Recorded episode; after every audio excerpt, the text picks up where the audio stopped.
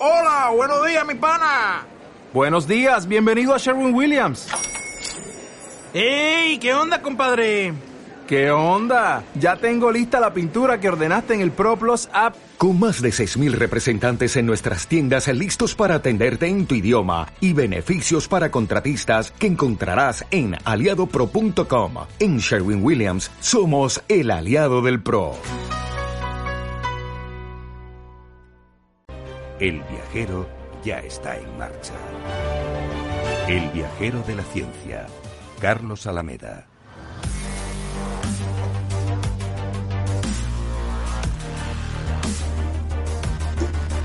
Hola, ¿qué tal queridos viajeros eh, de la ciencia? Aquí estamos un día más con todos vosotros, preparados para saciar vuestra curiosidad, que es nuestra principal misión aquí en el viajero de la ciencia, como todos vosotros eh, sabéis. Eh, bueno, pues qué buen día hoy para hacer un viajero de la ciencia, para poder disfrutar aquí de nuestras grandes aventuras científicas. Hoy os vamos a hablar del cambio climático, de sus consecuencias en la salud pública, con un mensaje. No solo es cuestión de salvar al planeta, debemos salvarnos también como humanidad. Vamos a poner voz a lo que no se dice sobre el coronavirus y vamos a viajar a Marte con las tres misiones que quieren hacer historia. Además, analizamos la última operación llevada a cabo por Tesla que ha disparado el mercado de los bitcoins y de las criptomonedas y nos acercamos a una nueva red social con un concepto muy diferente, ¿verdad? Y por último nos fijamos en un nuevo sistema de realidad virtual que mide el desempeño cognitivo. Todo ello con el equipo más viajero casero porque como sabéis seguimos confinados, nos tomamos muy en serio el coronavirus. Como sabéis con Sara Poza, ¿qué tal Sara? ¿Qué tal? Muy buenas, ¿me escucháis? Perfectamente Sara. Ahora sí. También tenemos con nosotros a Beatriz Álvarez. ¿Qué tal Beatriz? Muy buenas y frías noches, viajeros. ¿Cómo estáis? ¿Todo bien por aquí? Totalmente. Y Teresa Gundín, ¿qué tal? ¿Cómo estás? ¿Qué tal, viajeros? Buenas noches. Ara Rodríguez, ¿cómo va todo eso? ¿Qué tal Hola, estás? Pues muy bien. Otra vez Elon. Ha vuelto Elon. No sé. Lo ha vuelto a hacer. Lo ha vuelto a hacer. Si es que alguna vez se va, porque... Mira, mira, Elon, Elon nos tiene contentos. Vamos a hacer un programa dedicado solo a Elon Musk porque siempre tenemos alguna sección. La verdad que es impresionante lo de este hombre, pero bueno, sigue dándonos mucho que hablar.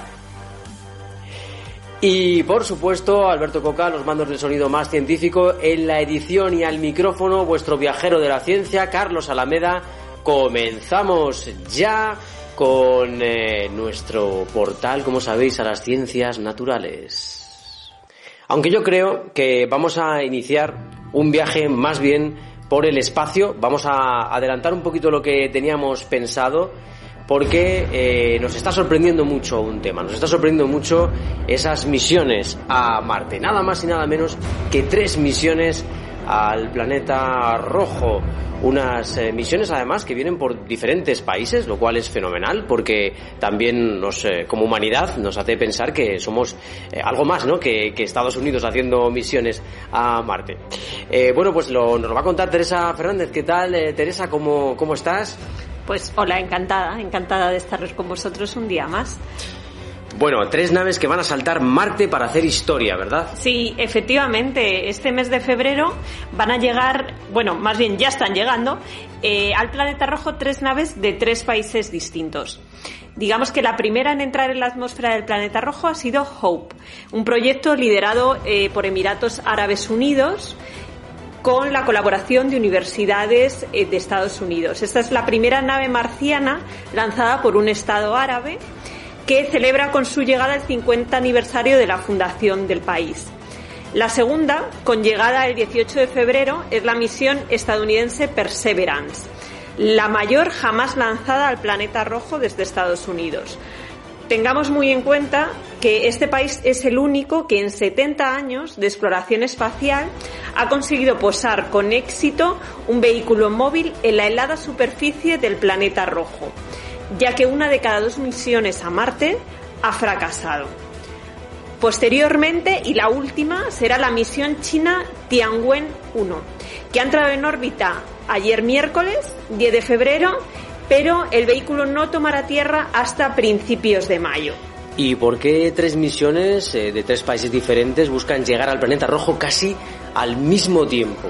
Bueno, la cercanía en la fecha se debe a que las tres misiones aprovechan una ventana que ocurre pues cada cierto tiempo. ¿Qué quiere decir esto? Pues que buscan un momento adecuado para lanzar misiones, que no es otro que cuando la distancia entre Marte y la Tierra es menor, lo que hace que requieran pues una menor eh, cantidad de combustible y ocurre más o menos una vez cada 26 meses.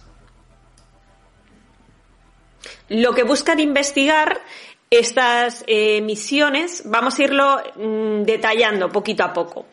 Hope es eh, una sonda que va a explorar la atmósfera del planeta rojo, algo que no ha hecho ninguna misión anterior a Marte. En particular, los científicos creen que puede eh, contribuir a nuestra comprensión de cómo el planeta perdió gran parte de su aire y con él gran parte de su agua. A diferencia de las misiones estadounidense y china que vamos a ver ahora, eh, Hop no va a aterrizar en Marte, sino que se quedará en la órbita en, la órbita en el planeta durante al menos un año marciano, que son 687 días. Perseverance.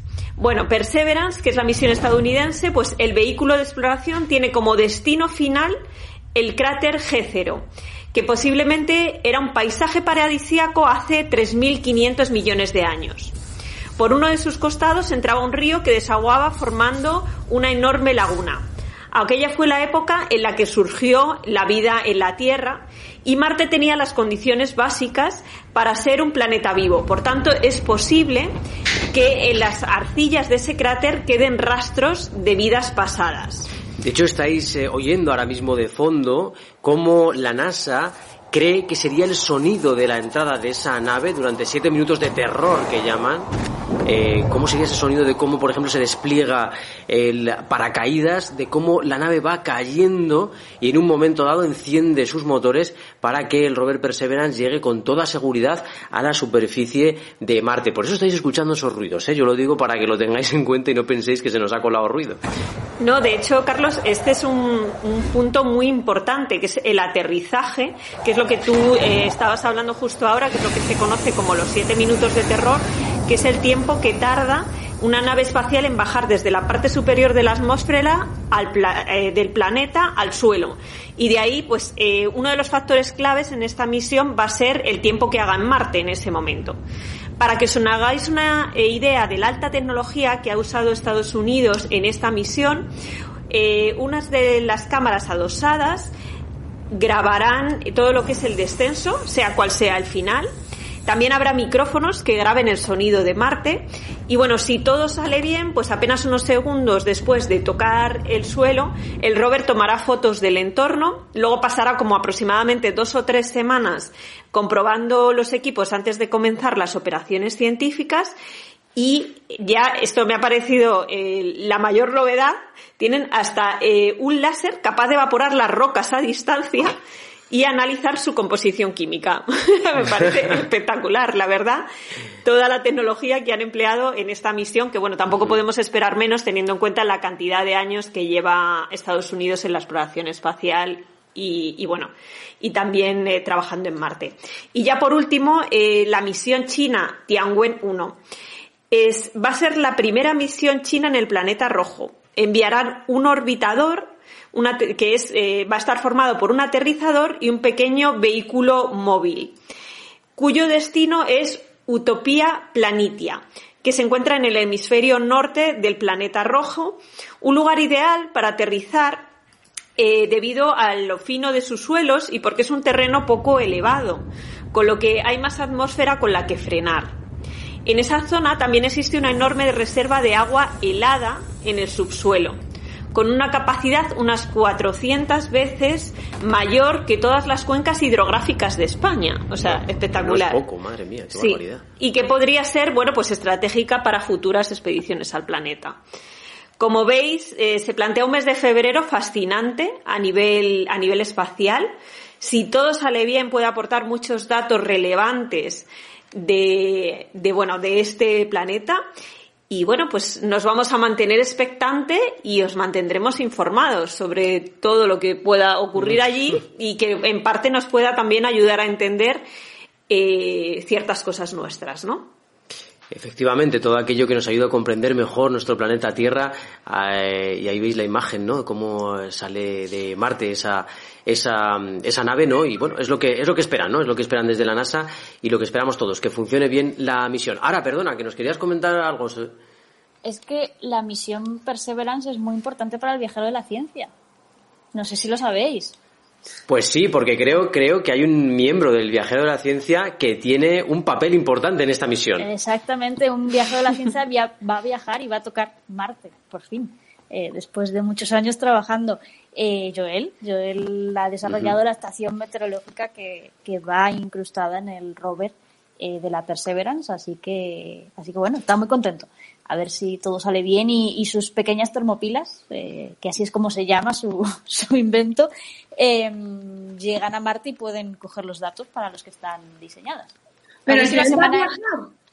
¿Eh? ¿Va a viajar Joel a Marte? No, él se queda aquí. Ah, que entendido que iba a viajar y estaba, me parece fascinante. No, va a viajar su conocimiento a, hombre, Hombre, desde luego. Así que a ver si la semana que viene eh, os puedo enseñar la termopila que tenemos aquí en casa eh, para que veáis cómo es el diseño de, del, del, sistema meteorológico de, de, Marte. Tenemos un pequeño ejemplar.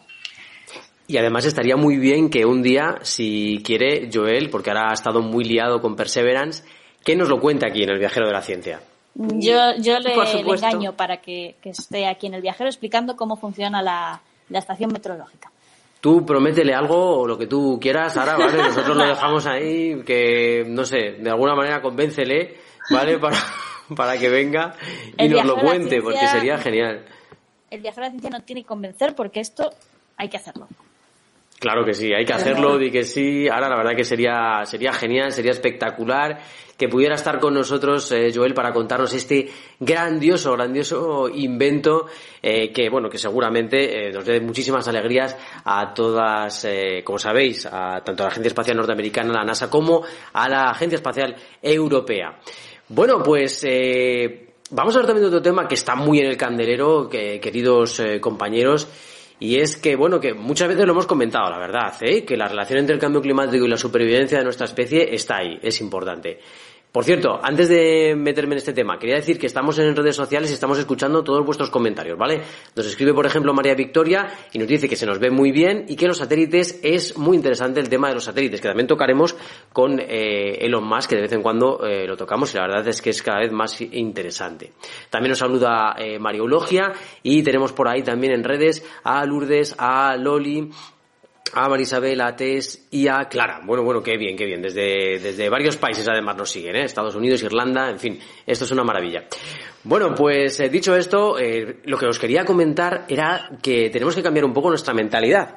Porque todo el mundo estamos, eh, bueno, pues un poco pensando que tenemos que salvar al planeta. Pero es que resulta que esto no es posible eh, no es posible salvar al planeta sin salvar a la humanidad. Estamos unidos al planeta, ¿no? Es nuestro hogar y cuando decimos que solo hay un planeta B, pues tampoco hay una humanidad B. Hoy nos vamos a acercar a un concepto que se llama el de muros verdes, ¿verdad, Teresa?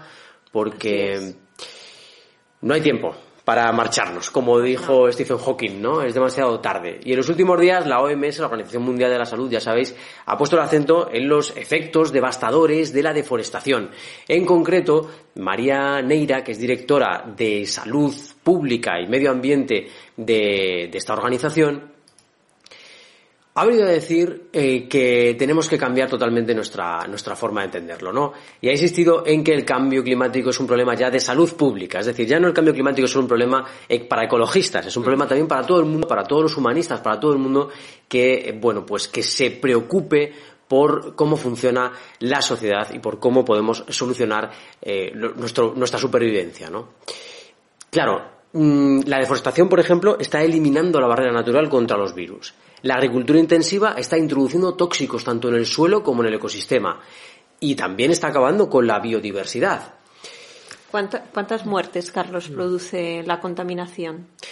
Pues muy buena pregunta, Teresa, porque la contaminación, eh, por ejemplo, del aire está matando a 7 millones de personas cada año en el mundo. Vamos a ir En Europa, por ejemplo, en Europa son 400.000 la que está, las que está matando y en España 10.000 personas. Sobre todo porque la contaminación que provocan los combustibles fósiles afecta a nuestros pulmones y de ahí esas partículas viajan al corazón y luego a nuestro cerebro y ya sabéis todas las enfermedades que eso trae, ¿no? ¿Y podemos hacer algo? ¿Podemos hacer algo? Pues sí, la verdad es que sí. Lo que pasa es que hay que cambiar radicalmente nuestra forma de vivir y hay que ir hacia una economía verde. El coste de no hacerlo es mayor que el de iniciarlo cuanto antes. Vamos a ver si podemos escuchar un momentito a María Neira porque eh, su mensaje es bastante interesante en este sentido. Sobre todo por una cuestión que no acaba de entrar a lo mejor en la mente de mucha gente y es que cambiar a una economía verde... Lo que llamamos, le hemos llamado como una especie de muros verdes para proteger tu salud, ¿no? para hacerte mucho más resistente, mucho más fuerte y mucho menos vulnerable. Y esos muros verdes además van a construir la economía. Eh, es, tan... Yo no soy economista, pero hemos hablado con muchos economistas, hemos hecho muchos eh, eh, análisis de coste-beneficio, de, coste de inacción, de coste eficacia. Todos los, los análisis dan como ganador a, dejar de lado, esa, dejar de subvencionar las energías fósiles, dejar de subvencionar lo que no es rentable y además está, está matándonos, invertir obviamente con una transición que proteja a aquellos que, no queremos dejar tampoco eh, sin empleo a mucha gente. Hay que hacerlo teniendo en cuenta también esa protección. ¿no? Yo vengo de, una zona minera, obviamente entiendo lo que significa el subvencionar a esas personas que se quedan sin empleo o, transformar esa economía, hacer esa transición, esa transformación de una forma inteligente. Pero está claro que la energía, la apuesta por la fuente de energía que vamos a, utilizar es fundamental y es una apuesta siempre ganadora. Eh, los países que insistan en quedarse con una energía. otra prueba. Bueno, pues ahí está, ¿no? Lo que nos viene a decir María es eh, muy claro hay que apostar por la energía verde, por lo no contaminante y a partir de ahí podemos crear mucha economía y muchísimo eh, progreso económico para todo el mundo, no solo para unos pocos, sino que para todo el mundo.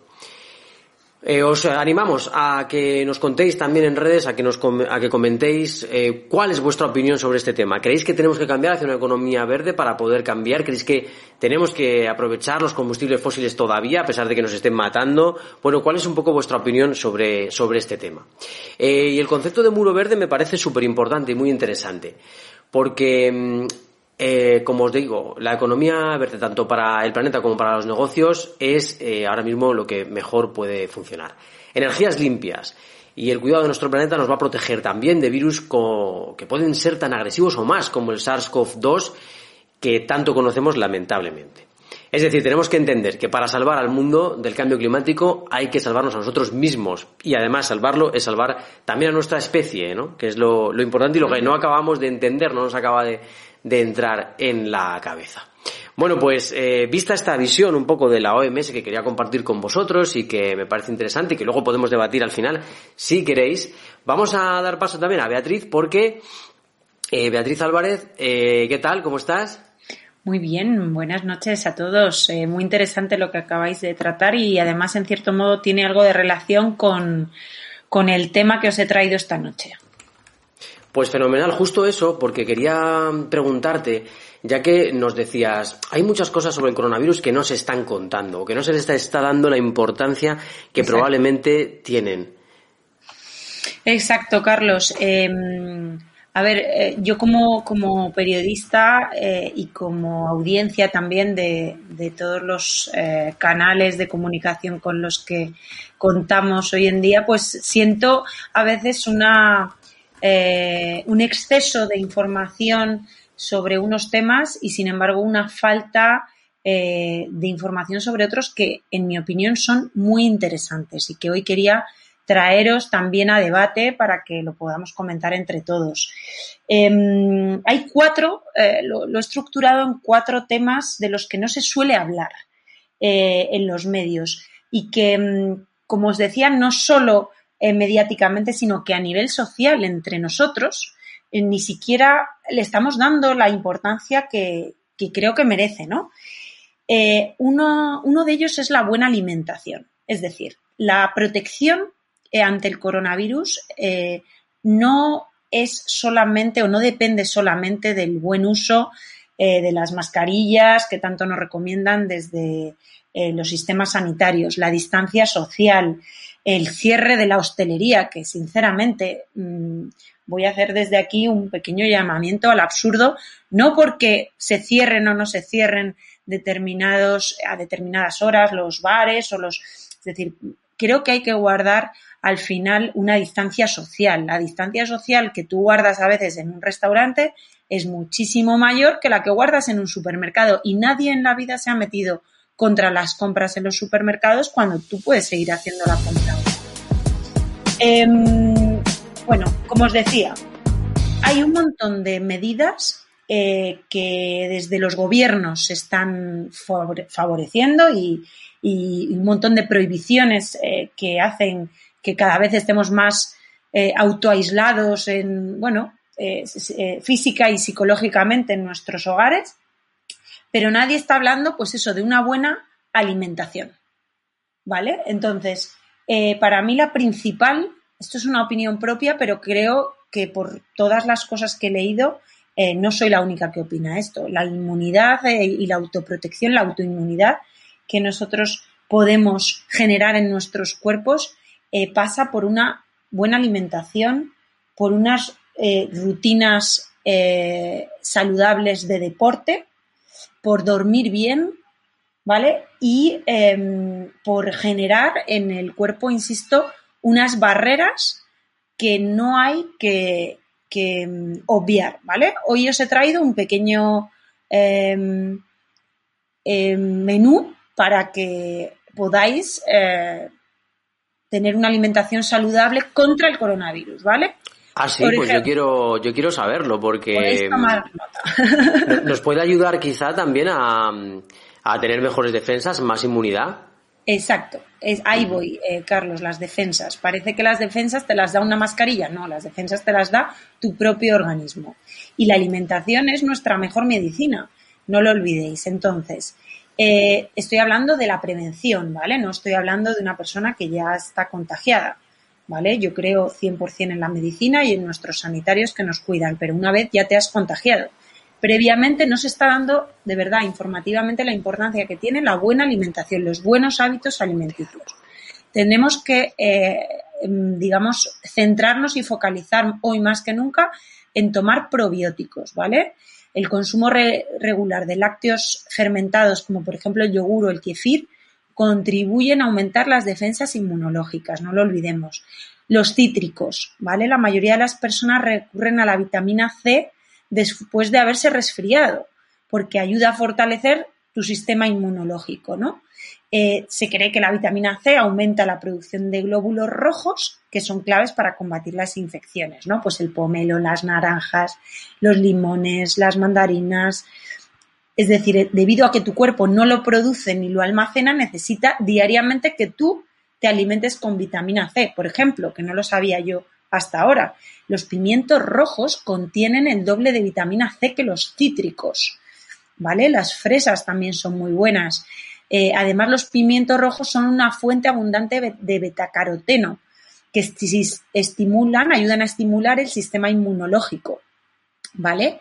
Y eh, además son muy buenos para los ojos y la piel.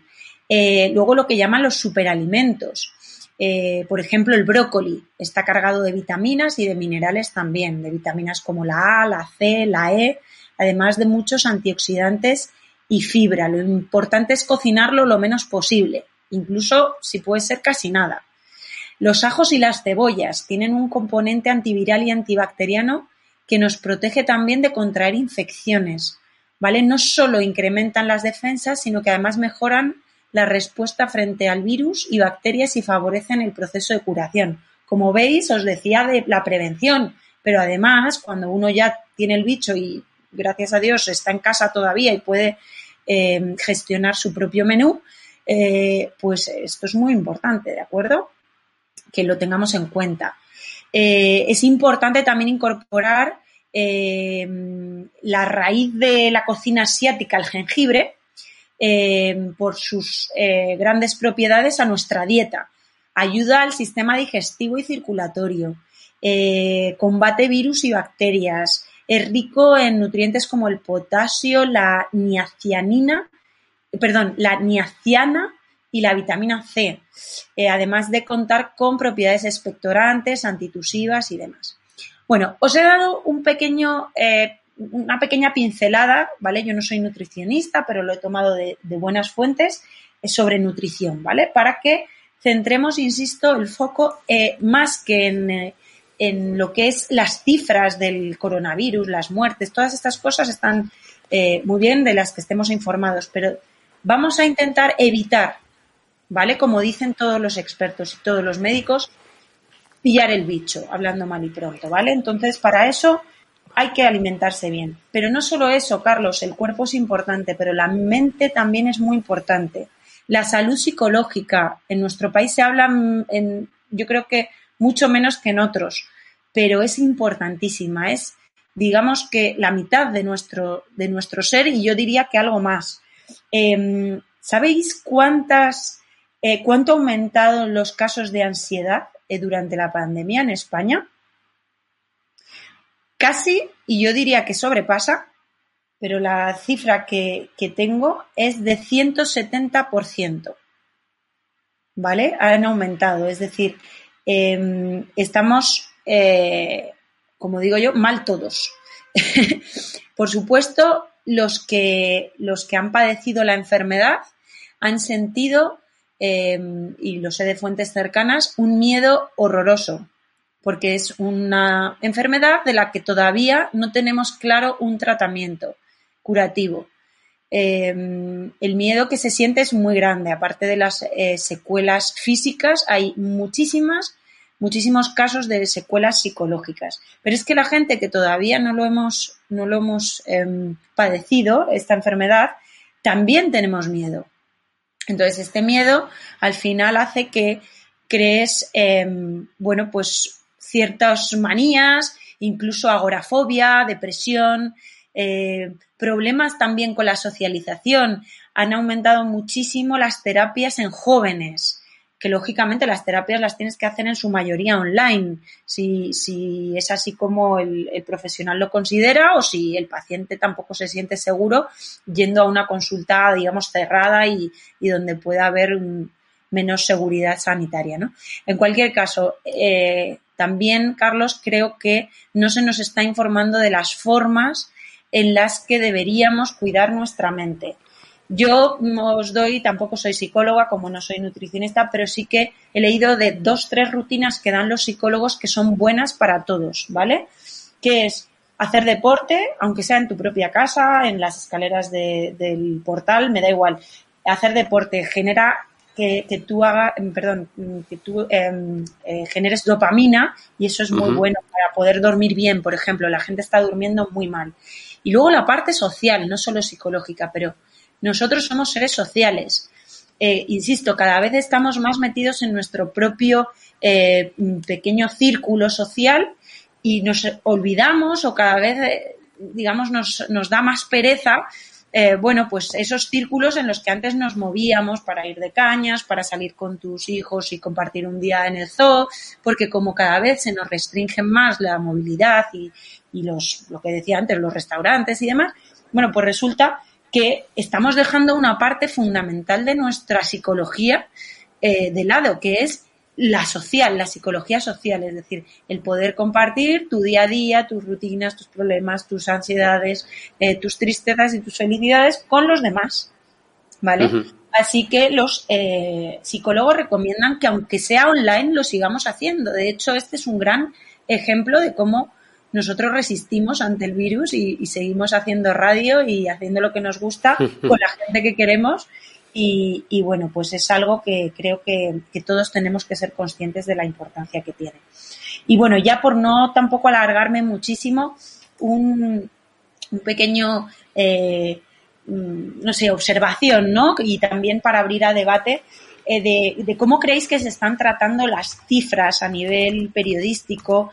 Yo noto que hay muchísima gente que ha apagado la televisión, la radio, ya no lee la prensa porque son solo cifras y cifras y cifras y además cifras un poco diría muertas, ¿no?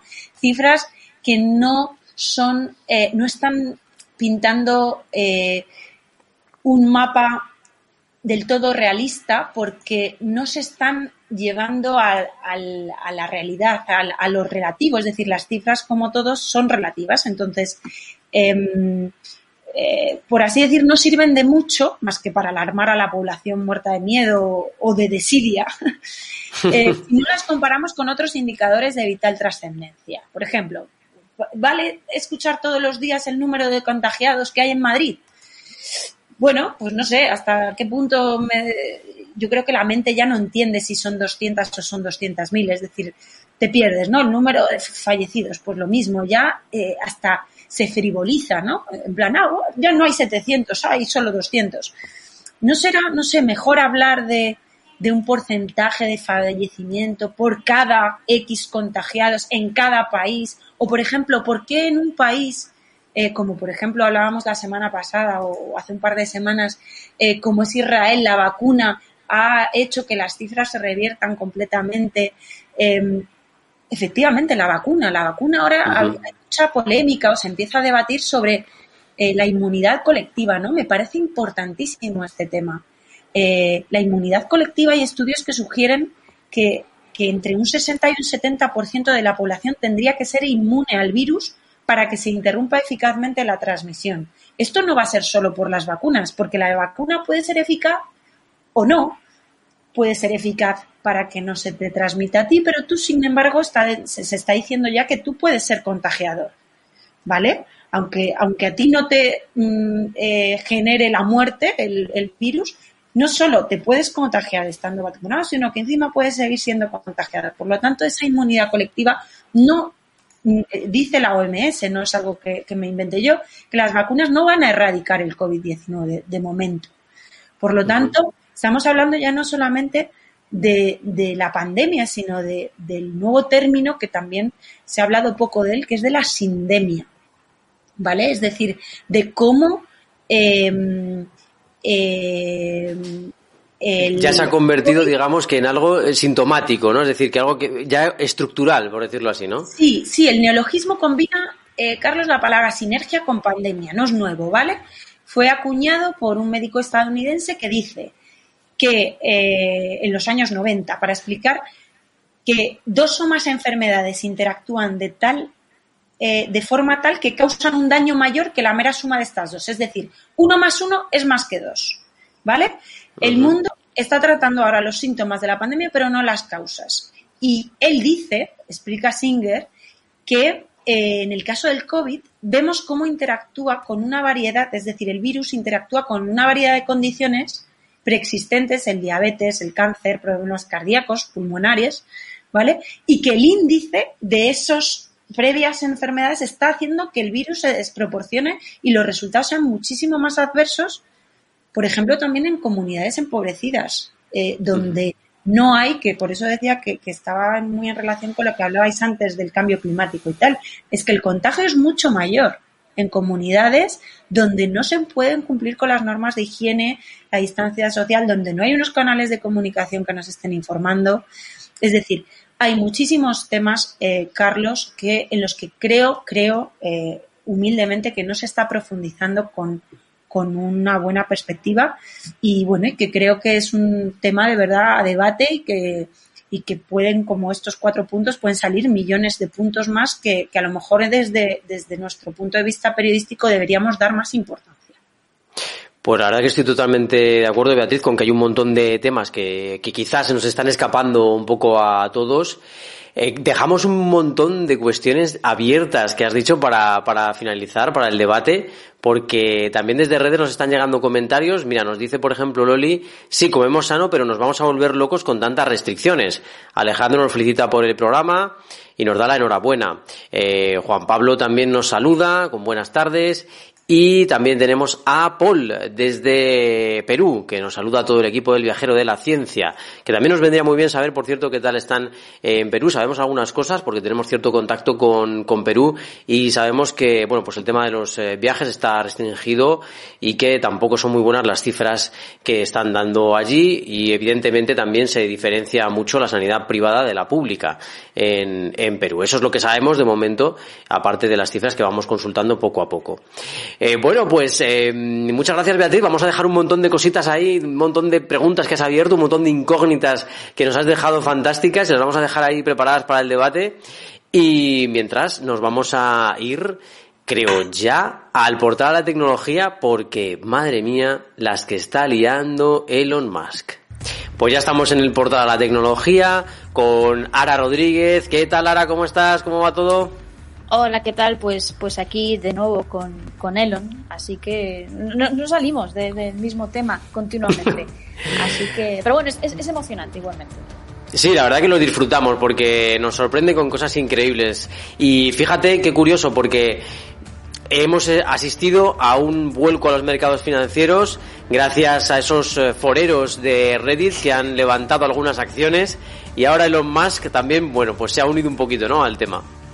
Bueno, Elon siempre se une a todo. De hecho, del tema de, de GameStop, que es el que comentas de Reddit, se van a hacer tres películas. O sea, ya, ya, ¿Tres ya, películas? ya hay firmadas tres películas, así que, bueno, esto, esto va rápido. Eh, pero bueno, Elon sabemos que, que siempre está ahí en, en, el medio de la, de la polémica y, y, más cuando tiene que ver con Bitcoin. Eh, la verdad que, que siempre ha querido, se ha centrado mucho en la, en la moneda, ha hablado bastante en sus redes sociales, como no, eh, del tema Bitcoin y de Dogecoin. No sé si sabéis lo que es. Es la, la moneda digital de broma eh, con cabeza de un Shiba Inu. Eh, ¿Pero esto qué es? Yo no había sí, existe, existe. O sea, es de broma, pero existe. Y hace unos días subió un, un tweet con, con una imagen de Dogecoin y, y, bueno, en cuanto subió la imagen, subió la cotización de, de, la, de esta moneda digital. Pero ahora vamos a hablar de Bitcoin, que es como la importante, y es que esta semana Elon Musk ha anunciado que va a invertir 1.500 millones de dólares eh, de, Tesla, de, de su compañía, eh, en Bitcoin. Eh, ha tenido que informar a la SEC, que es nuestra, nuestra CNMV, para decirlo de alguna manera, de, porque es una empresa cotizada, de que bueno pues va, va a meter este, esta divisa digital en, en sus activos de, de, la compañía. Además ha anunciado, y esto es quizá lo más relevante para la gente, es que acepta pagos en Bitcoin si alguien quiere comprar un Tesla. Eh, así que bueno, pues está bien. Si alguien tiene en su cartera pues unos cuantos Bitcoin, pues puede comprarse un par de, de cochecitos.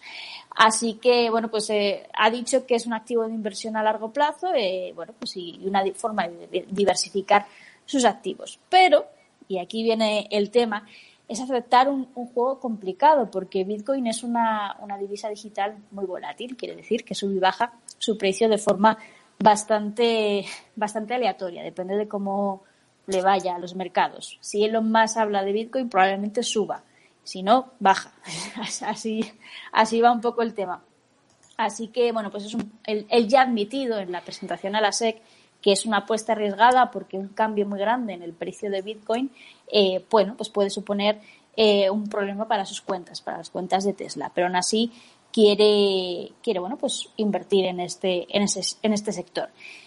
Es interesante porque, bueno, tiene sus detractores y sus, eh, y sus defensores, eh, aunque las organizaciones, la CNMV en nuestro caso y el Banco de España, han, ya dijeron en su momento, hace unos días, de hecho, que, que, invertir en Bitcoin era más o menos lo mismo que invertir en una casa de apuestas. Así que ya sabéis un poco por dónde va el tema. Pero Tesla no deja de ser la primera compañía cotizada y además tecnológica que pone sus huevitos eh, en la cesta de, de Bitcoin. Ahora bien, aquí hay un tema secundario muy relevante que creo que es lo más importante de, de esta, de esta decisión por parte de, Elon Musk y, y, ha sido criticado por esto más que por el tema Bitcoin en sí mismo. Es el consumo de energía de, de la moneda digital, de este, del Bitcoin. Y esto es gracioso, ¿cómo una moneda puede consumir energía? Bueno, pues eh, para poder generarla, para poder generar esas transacciones, eh, pues hay que consumir energía, porque es moneda digital. Y bueno, pues tenemos un problema energético en el, en el mundo. Eh, diréis, bueno, pues si se consume, si se hace con energía renovable no hay problema. Cierto, en Dinamarca, Finlandia, Islandia, que son países muy fríos, eh, y bueno, pues pueden enfriar bastante bien los servidores porque los sacan a la calle y no tienen problema, pues efectivamente no hay problema. Pero los dos países que más eh, minería de Bitcoin eh, y más consumo de energía, por lo tanto generan, son China y Venezuela. Así que aquí abrimos dos temas muy interesantes. China y Venezuela. China es un país que va por libre, no tiene ningún control.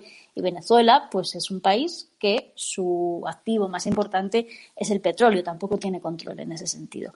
Así que, bueno, pues eh, esto es un, tema controvertido porque su consumo de energía no renovable es muy alto. De hecho, el último estudio cifra la minería de, Bitcoin eh, al mayor que el consumo energético de Argentina en un solo año para que os hagáis un poco la, idea. Así que así aquí está el tema. Y investigando por esto me he encontrado un dato muy curioso que yo no sabía. Sí sabía que el, que el, Bitcoin es una moneda finita, como cualquier otra moneda, si no, no sería válida su comercialización, porque si algo es infinito, no tiene, no tiene valor, por decirlo de alguna manera. Pero el Bitcoin efectivamente es finito y hay una fecha para emitir el último Bitcoin, eh, más o menos aproximada, y es mayo de 2140. ¿Mm? Es decir, en mayo de 2140, según vamos más o menos, se emitirá el último Bitcoin de la historia. No lo vamos a ver, tampoco vamos a ver el precio, pero, pero bueno, ahí están las, cifras y me ha parecido un dato realmente, realmente curioso de, bueno, pues a ver quién, quién se queda el último Bitcoin y cuánto paga por él. Eh, no sé qué pensáis. La, verdad es que es curioso porque abre una cantidad de debates también brutal porque mucha gente se pregunta hasta qué punto va a subir el Bitcoin, hasta qué punto voy a comprarme algo con Bitcoins y se abre una batalla enorme. Bancos centrales contra el Bitcoin.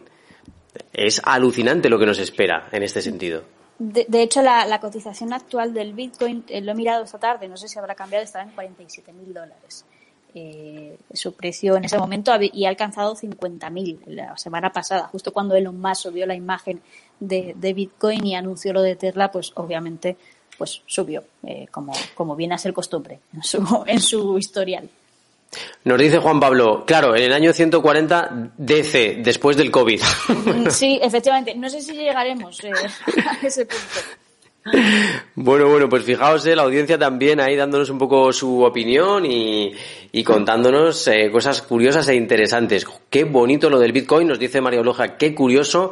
Se ha desatado un poquito también un debate en redes sobre el tema de las restricciones, luego al final lo vemos, pero ahora queríamos hablar eh, también de otros, de otros temas. Pues muchísimas gracias, Sara, menudo temazo, la verdad. Si me dejas, voy a, voy a pasar la patata a Teresa porque voy a hablar de la red social de moda, que es Clubhouse. Pero es que el rey de la red social de moda, por supuesto, es Elon Musk. Pues, pues no podía ser otra, otra persona. Fue él el, que estalló la, red social con su entrevista que dio hace, hace unos días. No, no recuerdo cuándo fue. Bueno, nos dice, por ejemplo, Juan, eh, Juan Pablo, mirad la criptomoneda Pi. Bueno, ya la miraremos a ver. Y luego Maroleje nos dice, imagino que surgirán más monedas virtuales hasta entonces, ya que parece que el dinero como tal va a desaparecer, pues es otro tema también. Eh, ahora pasamos a hablar con Teresa Gundín. ¿Qué tal, Teresa? ¿Cómo estás? Y nos traes una nueva red social, nada más y nada menos. Eh, justo además es lo que decía Ara, su, su noticia tiene que ver, por supuesto, con esta red social porque Clubhouse además se lanzó el pasado mes de marzo, pero ahora está en boca de todos, justo por lo que decía Ara, porque Elon Musk tuvo, pues sí, fue la semana pasada o justo dos, eh, una entrevista con el director ejecutivo de Robin Hood con todo el tema de GameStop, que sabéis que fue, bueno, el, el, notición de, hace semana y media en, la red social Reddit también. Entonces, bueno, pues eh, os, os vengo a contar un poco qué es Clubhouse, que es una nueva red social cuya principal novedad es que su formato nativo es el audio. Entonces, en lugar del texto, como conocemos normalmente, que es Instagram o Facebook o Twitter, ¿vale? Entonces, algunos lo que opinan es que estamos en la era del audio y eso es que está viendo, porque al final la proliferación de los, de los dispositivos como es este, ¿no? como el iPod, eh, ha reducido eh, y ha aumentado el consumo de contenido en formato de audio. Entonces, esto lo podemos ver con plataformas como Spotify, eBooks, que de hecho el la ciencia es que está aquí, y, y bueno, y otras diversas plataformas. Entonces, a pesar de que la aplicación solo está disponible para iOS y además por invitación, que esto ya lo hablaremos, está aún en fase de beta privada. Entonces, el crecimiento que está mostrando el número de usuarios y interacciones es verdaderamente espectacular precisamente por esta clase de influencers o de personas que están, que están entrando en la red, ¿no? como pueden ser Elon Musk o, o Mark Zuckerberg, y entonces eh, están haciendo volar por los aires el límite actual de personas que era de 5.000, ¿vale? Eh, que pueden estar escuchando una conversación simultáneamente. Entonces, eh, lo que os voy a explicar es cómo funciona, ¿vale? La red social. Se parece a un podcast, a la radio, a una videoconferencia, pero con la cámara apagada, ¿vale? Entonces, a pesar de que tiene un poco de todo, presenta también diferencias notables.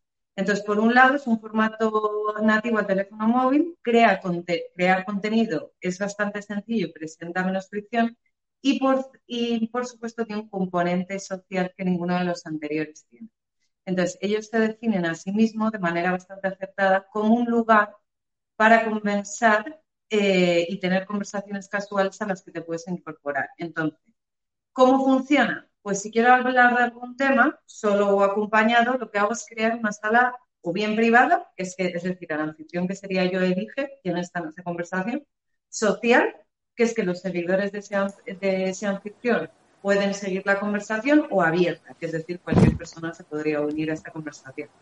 Con el fin de, de potenciar la espontaneidad de los hablantes, las conversaciones se producen siempre en directo y no se pueden grabar algo que como os imagináis pues no es muy fácil de controlar y de asegurar, ¿vale?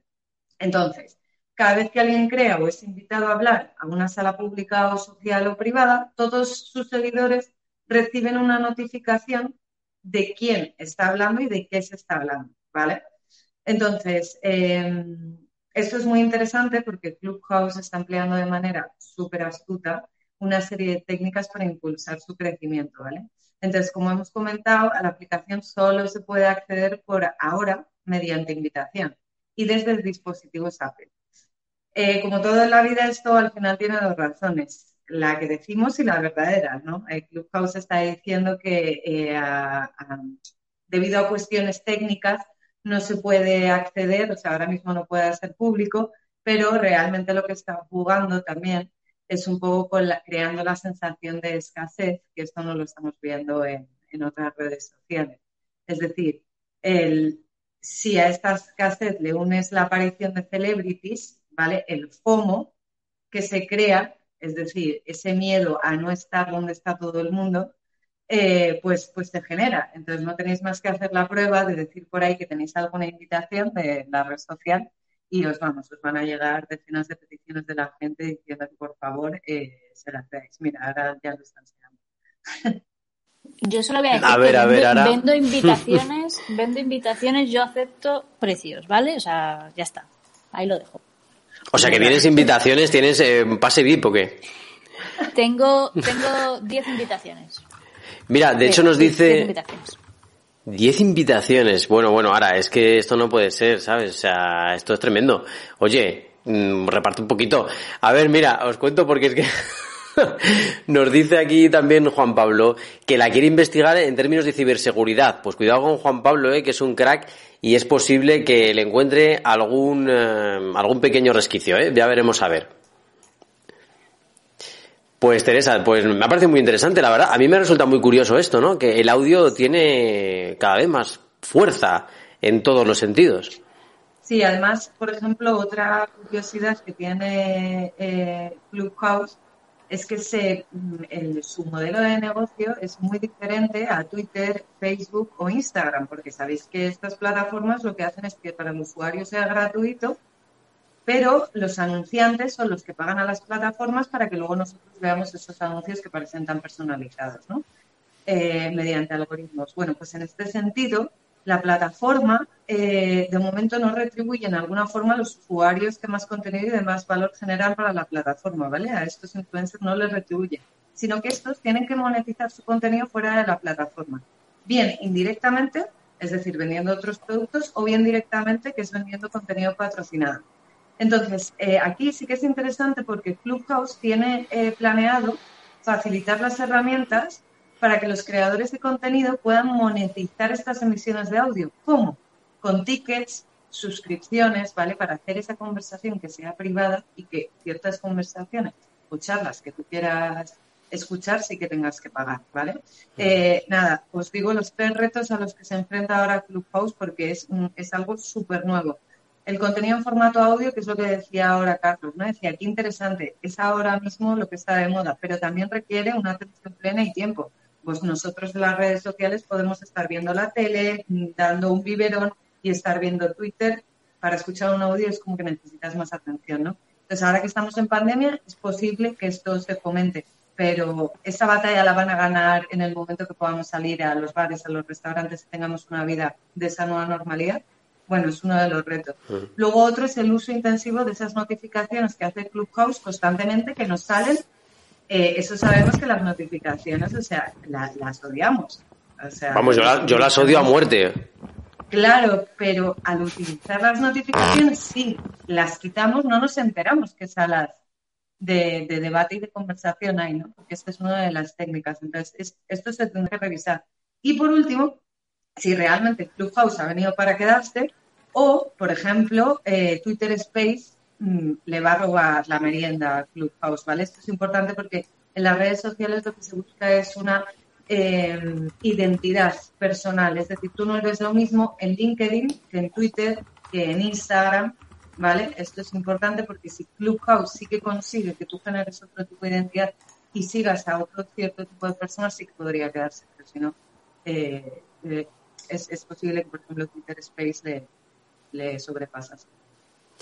Vamos a ir muy rápido con. Muchísimas gracias, Teresa. Fenomenal, la verdad, que traernos esta super red social, Clubhouse. Muchas gracias, eh, Teresa, por traérnosla. Eh, vamos a ver qué tal funciona y si nuestra audiencia nos dice que es segura, em, porque lo van a analizar, eh, no se les escapa nada. Pero vamos a ir un momentito con Sara Poza también, lo que queda de programa, porque Sara, nos traes algo realmente espectacular, un nuevo sistema de realidad virtual que puede medir el desempeño cognitivo. A ver, que se nos ha, que se nos ha quedado en silencio, eh, Sara. Te voy a intentar. Ya estoy. Pero Ahora, ahora. Te decía Carlos, ¿cómo vamos de tiempo? Digo. Pues mira, vamos regular, porque tenemos siete minutillos. Pues, ¿cuánto? Siete, seis minutillos, más o menos. Me sobra, me sobra, nada, nada. Así nos da tiempo a debatir un poquito. Vale, genial.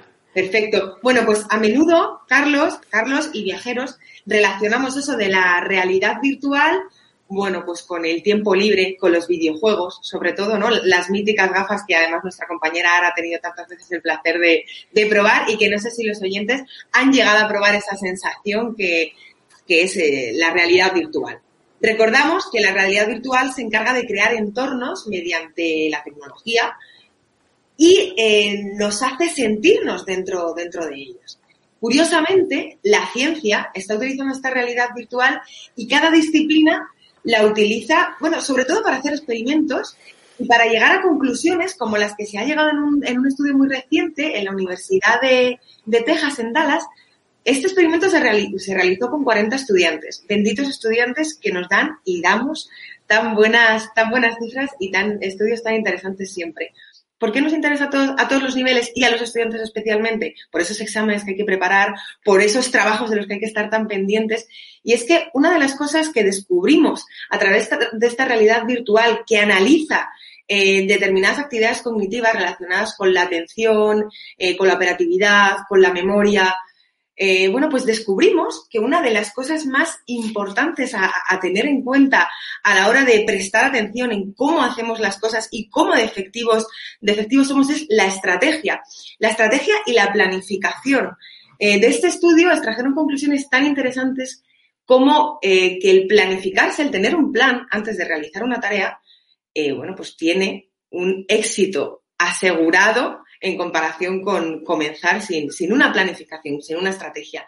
Esto nos lo llevamos tanto a la vida cotidiana, como estamos comentando, como a, los laboratorios, como nos, como nos gusta contar aquí, ¿no? Entonces, fijaos, fíjate, Carlos, fijaos, chicos, ¿cuánto más pueden, pueden dar de sí esos videojuegos o, o esas gafitas que seguro que muchos cuando las como, bueno, eso simplemente para jugar? Bueno, pues esas gafas nos llevan a entornos, como hablamos, en los que pueden analizar nuestra forma de pensar, nuestra forma de desenvolvernos, la estrategia que elaboramos en experimentos, pues súper avanzados.